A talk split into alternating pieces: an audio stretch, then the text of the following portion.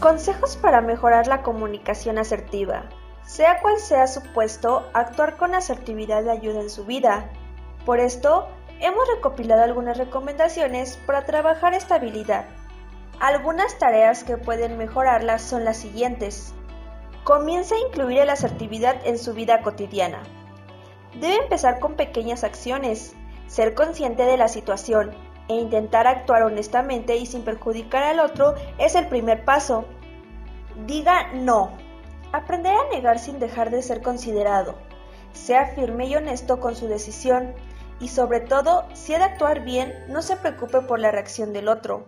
No pida perdón por expresar una necesidad o deseo. No hay motivo para sentirse culpable o avergonzado por pedir algo, siempre que sea razonable y lo pida con respeto. No se angustie. Use lenguaje verbal y no verbal. Muéstrese seguro con el tono de voz y su postura. No justifique su opinión.